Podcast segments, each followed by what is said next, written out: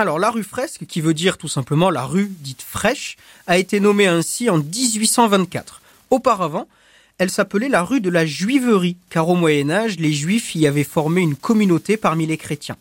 Et tout en bas de cette rue, sur la place du marché, se tenait, comme son nom l'indique, le marché au blé. Au numéro 16 de cette rue se trouve une petite curiosité très connue de l'histoire de Nîmes, la maison de l'avocat des pauvres.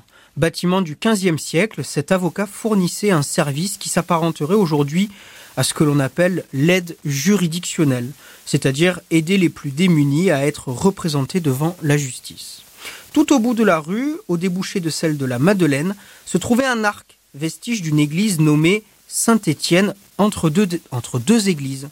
Ce nom vient du fait qu'elle était à mi-chemin entre l'église de la Madeleine, qui est aujourd'hui près de l'église Saint-Paul, et celle de Sainte-Eugénie. Malheureusement, cet arc fut détruit à la Révolution française.